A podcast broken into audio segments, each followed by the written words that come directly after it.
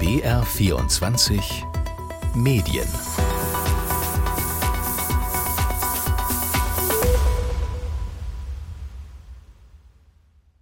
Scheinbar ist es ein Top-Thema gerade. Inflation, Corona, Bürgergeld, EEG-Umlage, Heizkostenzuschuss. Und die Klammer, die über allem steht, das ist das Thema Armut. Ich bin Nina Landhofer und ich möchte heute darüber reden, wie wir Medien denn eigentlich über Armut berichten. Ich möchte herausfinden, ob es noch mehr als trashige Serien zu dem Thema gibt oder Krawallüberschriften der Boulevardpresse und ob diese Berichterstattung auch beim Publikum ankommt. Welche Klischees Medienmacherinnen und Medienmacher im Kopf haben, stellen wir denn eigentlich die richtigen Fragen? Und welche Folgen hat das für die Berichterstattung? Ich möchte wissen, wie es vielleicht besser ginge und vor allem auch, wie blicken Betroffene auf die Medienberichterstattung zum Thema Armut? Was können wir lernen? Herzlich willkommen zu BR24 Medien. Und ich hau hier gleich mal ein paar Zahlen raus. Das Statistische Bundesamt sagt, immerhin 16 Prozent der Menschen sind armutsgefährdet. Das klingt noch relativ abstrakt, aber 2,6 Millionen Menschen konnten 2021 ihre Wohnung nicht angemessen heizen. Und ein Fünftel der Bevölkerung in Deutschland hatte ein Nettoeinkommen von unter 16.300 Euro im Jahr. Das sind wohlgemerkt Zahlen von 2021. Da ist also die Inflation und der letzte Winter noch gar nicht drin. Ich bin heute nicht alleine, ich habe mir Verstärkung geholt und anfangen möchte ich mit Olivier David. Er gehört hinein in diese Statistiken, ist in einer Familie mit wenig Geld aufgewachsen und hat darüber ein Buch geschrieben. Keine Aufstiegsgeschichte heißt es, warum Armut psychisch krank macht. Olivier ist aber auch freiberuflicher Journalist. Er kennt also beide Seiten, die des Betroffenen und des Medienmachers. Olivier, schön, dass du Zeit hast. Wie geht's dir gerade? Ach, es geht ganz gut. Ich kann nicht klagen. Ich habe einen guten Tag. Alles in Ordnung. Ganz kurz so zum Kennenlernen, gib uns mal einen Eindruck. Wie bist du denn aufgewachsen? Also wo war da die Armut? Ich bin in Hamburg-Altona in den 80er und 90er Jahren aufgewachsen. Ich bin in eine arme Familie hineingeboren worden. Das habe ich ähm, als Kind nicht bemerkt. Insofern, als ich bin nicht in den Kindergarten gegangen. Ich habe erst sehr spät Kontakte zu anderen Kindern gehabt und ähm, in meiner Straße waren alle arm. Also da gab es da kaum eine Ausnahme unsere Armut in den ersten sieben, acht Jahren, bevor meine Eltern sich getrennt haben, ist kaum aufgefallen, weil einmal aus diesem Aspekt, den ich gerade benannt habe, dass mir so viel Kontakt zu anderen Kindern mit anderen Erfahrungshorizonten gefehlt hat, aber auch aus dem Grund, dass meine Eltern sich verschuldet haben und die Schulden haben die Armut äh, abgefangen. So, das ist sozusagen so ein Entfliehen aus der Armut auf Pump. Faktisch aber, wenn du ins negative Geld gehst, gehörst du trotzdem zu den armen Menschen. Und als meine Eltern sich getrennt haben, da war ich acht, ähm, da war das dann offensichtlich. Ne? Mein Vater hat äh, keinen Unterhalt gezahlt. Meine Mutter war alleinerziehend. Ähm, in, in, meiner Familie haben noch so psychische ähm, Vorerkrankungen eine Rolle gespielt. Ähm, ich habe äh, häusliche Gewalt erlebt und das äh, prägt dann und zusammen mit einer Nachbarschaft und einem Wohnhaus irgendwie, wo man ja den ganzen Stress der anderen Menschen mitbekommt, dann zusammen mit dem Stress, den man selber irgendwie in seiner eigenen Wohnung hat, ist das so eine ganze Kaskade aus Problemen und, und Stresssituationen. Mhm. Und da ist es dann einfach nicht unwahrscheinlich, dass man mit irgendwelchen psychischen Störungsbildern ähm, konfrontiert mhm. wird im Laufe einer, einer Jugend und einer Kindheit. Wie definierst du denn Armut für dich? Ich habe keine eigene Definition. Ich halte mich an die Definitionen, die, die so gängig sind. Sehr ähm, klug. Ja, also wir unterscheiden ja in, in, Deutschland hauptsächlich oder in westlichen Ländern hauptsächlich ähm, zwischen relativer und absoluter Armut. Ich glaube, absolute Armut, da liegt ungefähr ähm, der, der Bedarf eines Menschen bei zwei Dollar und ein bisschen. Und relativer Armut, soweit ich mich erinnere, 2022 bedeutet das für eine alleinlebende Person, dass sie 1251 Euro ähm, netto zum Leben hat. Ähm, das ist mehr, als Leute glauben, dass es Armut bedeutet. Ne? Also man, mhm. äh, es gibt dann viele Leute aus meinem Umfeld, die dann sagen so, ja, Olivier, aber so arm warst du doch gar nicht. Und dann sage ich ihnen einfach, wie viel ich so die meiste Zeit in meinem Leben verdient habe, auch als Erwachsener und wie viel meine Mutter so verdient hat, beziehungsweise ne, auch zu der Zeit, als sie Sozialhilfe bekommen hat. Und dann sage ich, dass es halt unter der Armutsschwelle ist. Und dann sagen mhm. sie, ja, aber ich bin nicht arm. Ähm, bei mir sieht das ganz anders aus. Und dann sage ich, ja, dann leg doch mal die Karten auf den Tisch. Dann sagen sie mir vielleicht, was sie verdient haben. Und dann sage ich, ich, ich meine es nicht böse und, und so, aber dann fällst du auch darunter. Ne? Und das, mhm. da fällt schon das erste Phänomen auf, dass arm immer die anderen sind. Ich habe mich mit Ende 20 das erste Mal als arm bezeichnet, weil ich da erst verstanden habe, was meinen Lebensweg irgendwie so determiniert mhm. hat. Ne? Und zwar die, die Stellung in, in einer Klassengesellschaft, die ja, soziale Stellung, in der ich aufgewachsen mhm. bin. Ist das dein Eindruck, auch wenn du auf die Medien blickst, dass äh, die Medien die Armut so definieren, dass eben arm immer die anderen sind? Ich glaube, ähm, dass dieses Phänomen schon auch in den Medien zutrifft.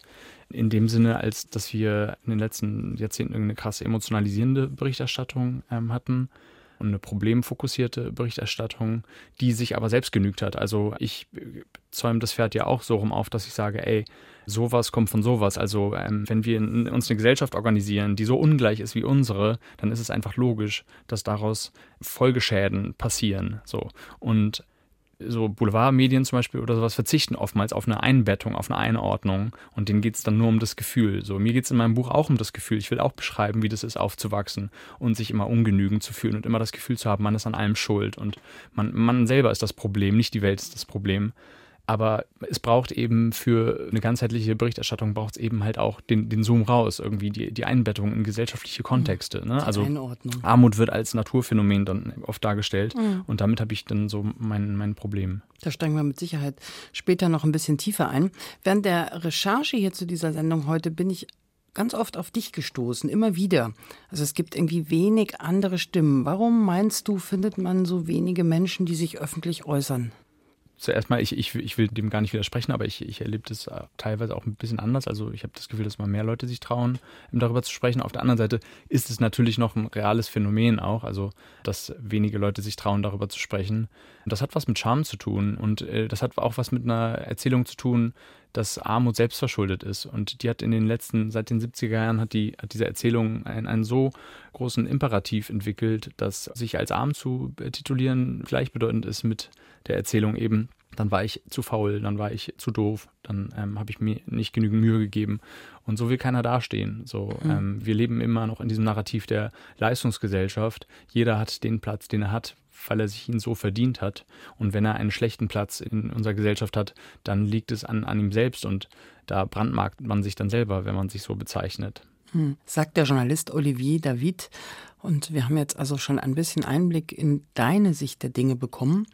Und ich möchte jetzt auch noch ein bisschen darauf schauen, wie sich die journalistische Arbeit im Alltag eigentlich gestaltet, wenn man über Armut berichtet. Mit im Studio sitzt meine Kollegin Ina Kraus. Sie ist BR-Politikredakteurin und beschäftigt sich seit Jahrzehnten mit sozialen Themen. Zuletzt, Ina, hast du ein Radiofeature gemacht, eine Radioreportage.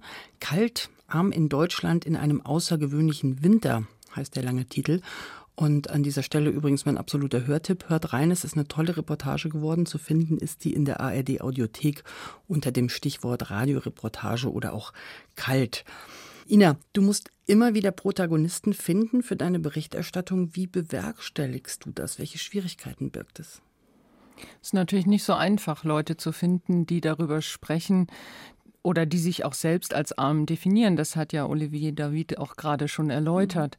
Mhm. Wer bezeichnet sich schon gern als arm? Und dann kommt eben diese Kultur dazu, dass man sich rechtfertigen muss, Angst hat, sich rechtfertigen zu müssen, warum man arm ist und darüber Auskunft geben zu müssen.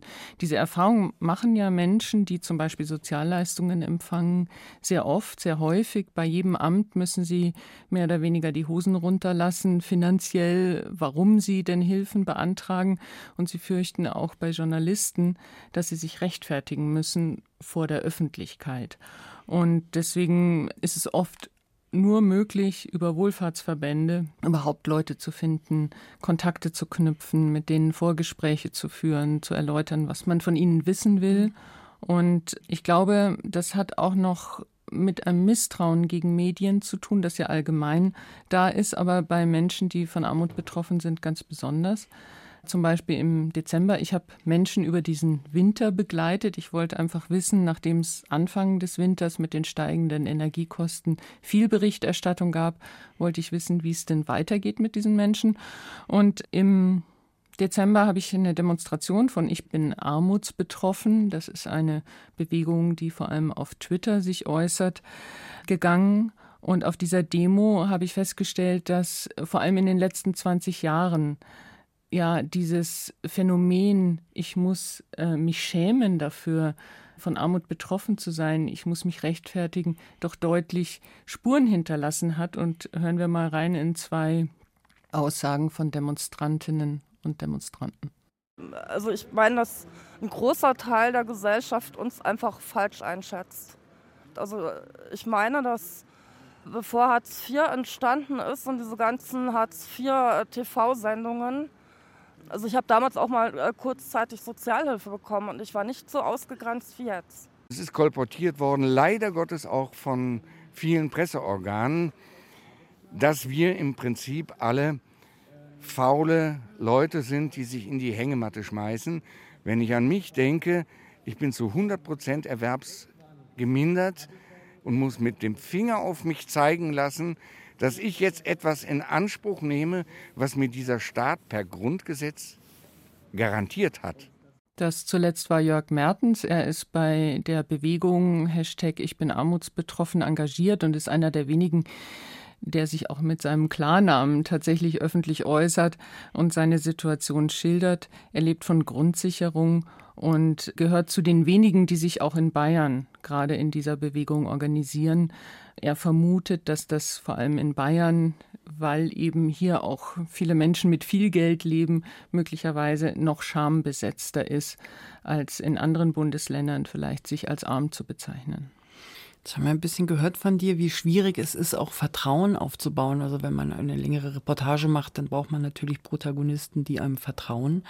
Wie ist das denn mit den Ideen? Wie entwickelst du die denn? Also ertappst du dich manchmal selber, dass du so Klischees im Kopf hast?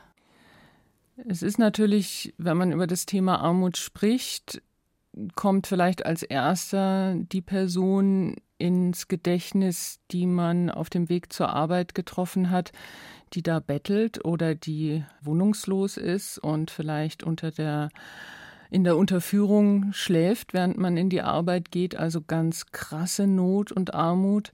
Dann kommen als zweites vielleicht äh, arme Rentnerinnen und Rentner, vor allem Rentnerinnen in den Blick. Und dann kommen möglicherweise die Bürgergeldempfänger. Und ich habe mit einer Sozialpädagogin gesprochen, Gwendolin Schweizer. Sie ist in Taufkirchen, das ist ein Vorort von München, in einer Beratungsstelle beschäftigt und berät dort Menschen in existenziellen, finanziellen und Lebenskrisen. Und hören wir mal rein. Sie kritisiert, dass wir Journalisten ganz oft zuerst an die Tafeln denken und dorthin gehen, um Menschen in Armut zu treffen. Und ich finde aber auch wichtig, dass man Armut nicht immer mit Tafelbeziehern oder mit Lebensmittelprojektbeziehern gleichsetzt. Also in unseren Köpfen ist das Bild von Armut immer der alte Mensch, der mit seinem Gehwägelchen und dem Nachzieh-Einkaufswagen die Lebensmittel vom Tisch holt. Aber ich finde, Armut hat viel mehr und ganz andere Gesichter noch. Und gerade die versteckte Armut in unserer Gesellschaft wird sehr, sehr, sehr wenig gezeigt und sehr wenig darüber berichtet. Aber das sind auch Menschen, die es dringend bräuchten, dass man mal auf sie schaut.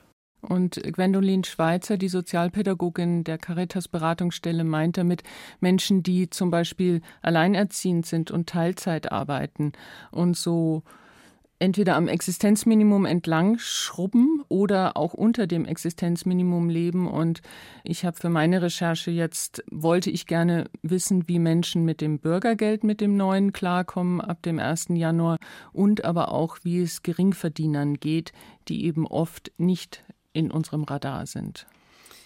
Ganz kurz vielleicht noch, was meinst du, warum gehen wir immer zu den Tafeln, wenn wir über Armut berichten? Ich glaube, das hat auch was mit dem Aktualitätsdruck zu tun. Also wo kriege ich auf die Schnelle jemand her? Ich habe schon einige und lange Vorgespräche geführt, bis ich die Frauen gefunden habe, die sich auch ein bisschen länger von mir begleiten lassen wollten und musste auch viel Misstrauen abbauen. Und ich glaube, der erste Anruf ist eben bei dem Naheliegenden, wenn ich einen aktuellen Bericht machen will und wenn so eine Debatte wie die Bürgergelddebatte hochploppt, dann suche ich eben ja, den kurzen Weg und ich brauche auch Bilder, die Armut bebildern und dann landen viele Medien eben schon, gerade die audiovisuellen Medien, bei den Tafeln. Jetzt haben wir schon zwei Seiten des Journalismus gehört, Macherin, Macher und Betroffener. Wissenschaftlich auseinandergesetzt hat sich damit Professor Bernd Gäbler, Medienwissenschaftler an der Fachhochschule des Mittelstandes in Bielefeld, auch wenn er heute in Bremen sitzt. Hallo, Herr Gäbler. Ja, hallo, Frau Latthofer.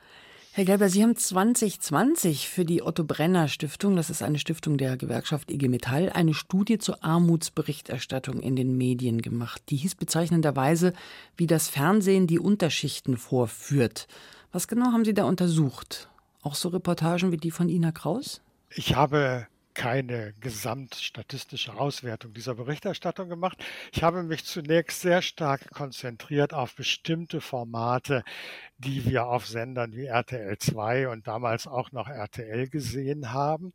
Das stand im Zentrum meiner Untersuchung. Die wollte ich einfach genauer anschauen. Also solche Formate wie Harz und Herzlich, Armes Deutschland, Deine Kinder, Hartes Deutschland, Armes Deutschland, Abrackern oder Stempeln gehen. Und dazu kamen sogenannte Sozialexperimente wie Zahltag, ein Koffer voller Geld oder Vera unterwegs zwischen Mut und Armut. Und ich habe die öffentlich-rechtlichen eher etwas globaler und am Rande betrachtet. Mhm. Aber das, was Frau Kraus eben gesagt hat, stimmt mit meinen Befunden überein. Ich glaube, der Kern ist, die Gesellschaft hat ein großes Problem mit sozialen Unterschichten, aber der Armut selbst wird mit zu geringer Neugier, mit zu wenig Respekt und insgesamt zu wenig Aufmerksamkeit begegnet. Die Medien, wenn man es so pauschal sagen will, befördern und befestigen eigentlich das, was es real in der Gesellschaft als soziale Segregation gibt. Wie funktionieren denn eigentlich so Sendungen wie äh, Harz und Herzlich das, oder die anderen, die Sie gerade schon erwähnt hatten? Ja. Wer schaut sich das an und warum?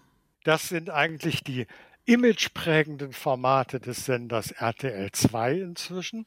Im Prinzip gehen dort Reporter in soziale Brennpunkte, begleiten dort Protagonisten, die sich in der Regel gegen Schwarzgeld, was aber nicht thematisiert wird, öffnen, ihren Alltag zeigen und dann werden welche herausgepickt, in der Regel sehr extreme Charaktere. Also da gibt es etwa einen Alkoholiker, der immer wieder provoziert wird, in die Kamera hinein zu prosten. Oder es gibt in Köln Carola, eine Frau mit sieben Kindern, die ja alle aber weggenommen wurden und die gar keine Bildung hat und die dann begleitet wird, während sie absurde Dinge tut, über die man sich hinterhältig fröhlich macht. Also es ist meistens eine Art hinterhältige Diffamierung. Man schleimt sich erst ein und sagt, das ist die gute Seele des Viertels und so weiter.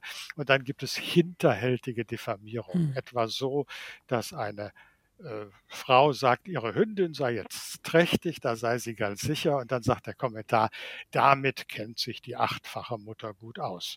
Also es gibt immer wieder so etwas.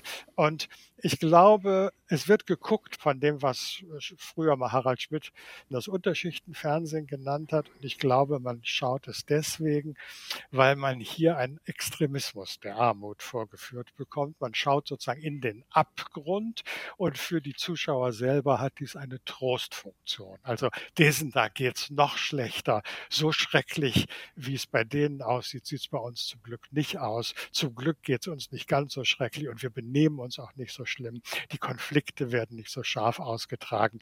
Also diese Trostfunktion mhm. ist, glaube ich, da. Wenn Sie jetzt noch mal so ein bisschen die allgemeine Berichterstattung ja. in den Blick nehmen, äh, thematisieren wir denn da die richtigen Aspekte von Armut? Ich glaube nicht immer. Ich, wir haben ja, sind uns, glaube ich, einig, das hat ja Herr David und auch Frau Kraus gesagt, dass Armut sehr weit zu fassen ist. Also wenn man es zusammenzählt, meinetwegen alle Transfergeldempfänger, dazu ungefähr dreieinhalb Millionen Menschen in unserem Land haben zwei Jobs gleichzeitig. Wenn man dazu nimmt die prekären Jobs, also die Uni Kassel hat gesagt, ungefähr 19 Prozent der Vollbeschäftigten arbeiten so, dass sie weniger als 2000 Euro haben haben. Wenn man das alles zusammennimmt, kann man sagen, es ist eine Art unteres Fünftel der Gesellschaft. Und dieses untere Fünftel, das ist die materielle Grundlage. Aber das hat in der Regel auch ein anderen kulturellen Habitus, geht in andere Kneipen, in andere Konzerte, in andere äh, ja, Veranstaltungen, als in andere Sportvereine, als die Mittelschichten. Und diese werden, glaube ich, zu wenig abgebildet, zu wenig ernst genommen. Und Frau Kraus äh, hat gesagt, warum das so ist. Weil man dazu Geduld braucht, weil man sich hineinbewegen muss in Milieus, die nicht spontan die gleichen Milieus sind wie die der Journalisten, weil man dazu Zeit braucht, enorme Zeit zur Vertrauensbildung, Geduld. Alles das hat man oft nicht. Wie ist das sprachlich? Wie gehen Journalistinnen und Journalisten sprachlich mit dem Thema um? Oft ist ja die Rede von sozial Schwachen oder Bildungsfernen, ja. über die man berichtet. Ich spiele jetzt gerade noch mal an Olivier weiter. Würdest du sagen, das sind die richtigen Worte, die benutzt werden, wenn wir über Armut berichten? Nein, wir benutzen nicht die richtigen Worte, aber viele Medien benutzen die Worte, die entlarven das Weltbild, was den Medienschaffenden ähm, zur Verfügung steht. Ne? Also das, das entlarvt den, den Blick, der oftmals ein Blick der gefühlten gesellschaftlichen Mitte ist, wo man dann runterguckt. Das, das entlarvt das in mhm. meinen Augen. Wir haben jetzt mit einem sehr medienwissenschaftlichen Blick auf die Berichterstattung geschaut. Wir haben gerade gehört, dass wir sehr viel Respekt brauchen, dass wir aber auch nachfragen, nachfragen müssen und vielleicht einfach uns abgewöhnen sollten, immer gleich zu werten. Ich möchte jetzt an Olivier David nochmal die Frage weiterreichen. Wie beeinflusst denn deine Armutserfahrung deine Arbeit als Journalist, der du dann ja geworden bist? Naja, ich sehe als allererstes, dass ich einfach mit einem anderen Blick auf Armut schaue natürlich, weil ich, weil ich die selbst erlebt habe und dass ich mir gewisse Sachen verbiete. Aber daraus kann man auch nicht den Schluss ziehen, dass jede Person, die in Armut gelebt hat oder aus der Arbeiterinnenklasse kommt und dann im Journalismus landet, dass die einen solidarischen Blick hat. So, also ähm, da will ich auf diese Frage nach, nach dieser ähm, Teilhabe und auf diesen Diversity-Topos hinaus. Ich kenne viele Menschen, die irgendwie aufsteigen, in, in, in Journalismus gehen oder in, in, andere Bereiche der Wirtschaft gehen, die aus der Arbeiterinnenklasse kommen, die sagen, hey, also ich habe es doch selber geschafft. Ne? Also wenn ich es schaffe, dann können es doch auch andere schaffen. Ne? Also mhm. ich, ich glaube, wir haben so eine Art Fokussierung darauf, dass, dass jetzt irgendwie Teilhabe und Repräsentation das große Ding sind. Und ich finde, daran ist erstmal nichts schlecht. Also wir haben ja eben ein Problem, das haben Sie auch äh, benannt, wir haben ein Problem Problem damit, dass ein Medienbetrieb sich hauptsächlich aus einer akademisierten Mittelklasse speist. Das heißt aber nicht, dass den verboten ist, gute Berichterstattung über Armut zu machen. So, das, das ist nicht der Fall. Und wir werden das Problem langfristig nicht lösen, indem wir einfach nur ArbeiterInnen-Kinder in den Journalismus holen, was eh kaum möglich und sehr schwer zu, zu machen wird. Wir werden es lösen, wenn wir Journalistinnen uns an die eigene Nase fassen und sagen, okay, wie können wir vom, vom hohen Ross runterkommen und das auch als elementare Frage verstehen für den eigenen Medienbetrieb, weil wir haben eine Fokussierung, ich weiß nicht, wie das bei den öffentlich-rechtlichen ist, aber wir haben eine Fokussierung auf Zielgruppenberichterstattung und da stellen viele Sender, viele Zeitungen und so weiter die Analyse, die völlig richtig ist, dass viele Menschen aus der Unterklasse die Programme und die Zeitungen nicht kaufen und nicht hören, also nicht konsumieren. Dann ist auch die Frage, warum wende ich mich dann an die? Aber da verlieren die Medienschaffenden dann eben den Blick dafür, dass sie eben auch die vierte Gewalt sind. Ne? Also dass sie eine Art Demokratisierungs- Verfahren machen mit ihrem Medienangebot. Wie kommen wir denn raus aus dieser Bredouille? Also wie, wie kann man das besser machen? Was würdest du vorschlagen oder dir wünschen?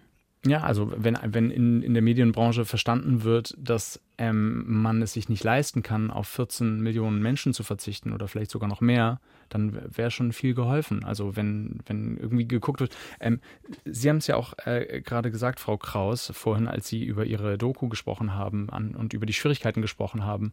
Ähm, wenn Sie jetzt im Bayerischen Rundfunk ähm, mit PpolitikredakteurInnen sprechen, ähm, da, ist, da, da bin ich mir sicher, dass es der Fall ist, dass es gängig ist, dass man, wenn man jahrzehntelang in einem Sender arbeitet und Politikberichterstattung macht, dass man da Kaffee trinken geht mit PolitikerInnen schon über Jahre, dass man sich Netzwerke erhält und so weiter.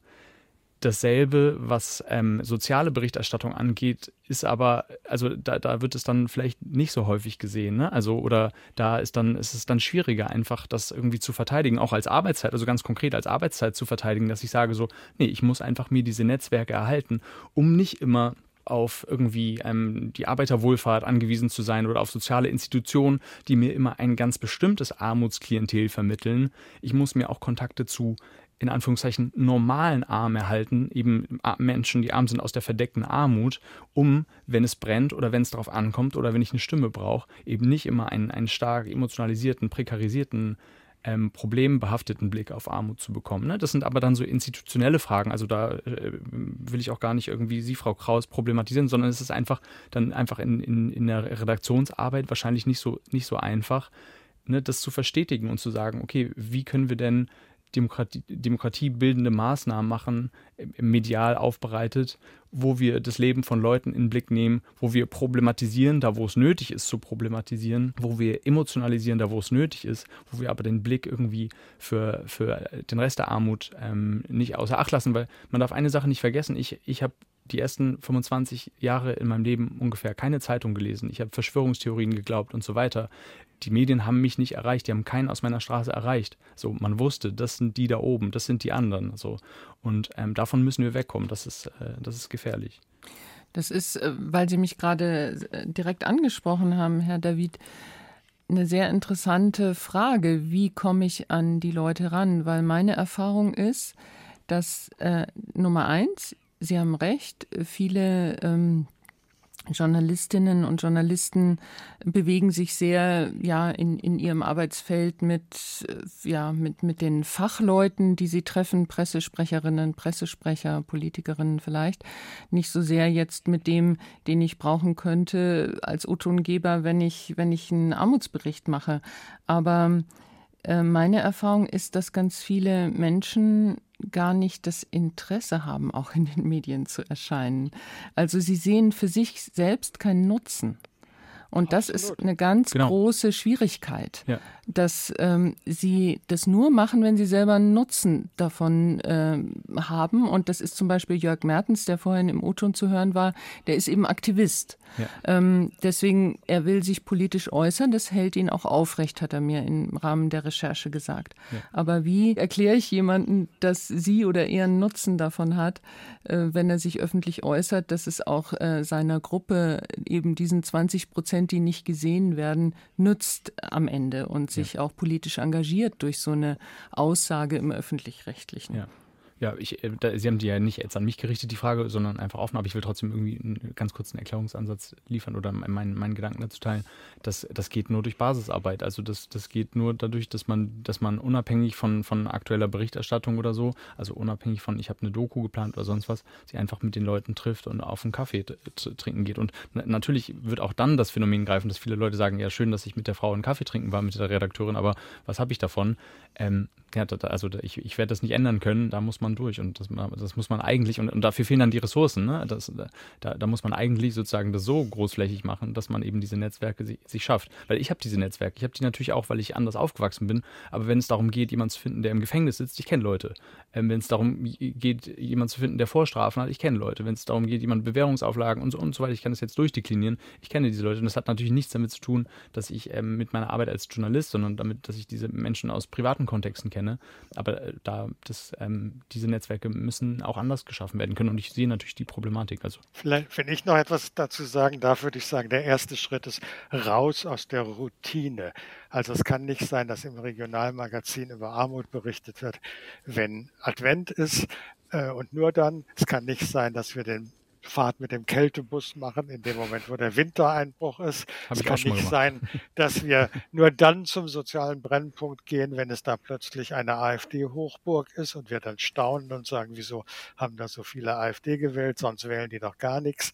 Äh, oder wenn Frank Zander äh, ein Essen ausgibt. Also das ist alles gut und richtig, ich habe gar nichts dagegen. Aber es heißt natürlich, dass man bewusst Ressourcen schaffen muss, um das, was ich gesagt habe, man braucht Geduld, man braucht Vertrauensbildung und so weiter, um das zu ermöglichen.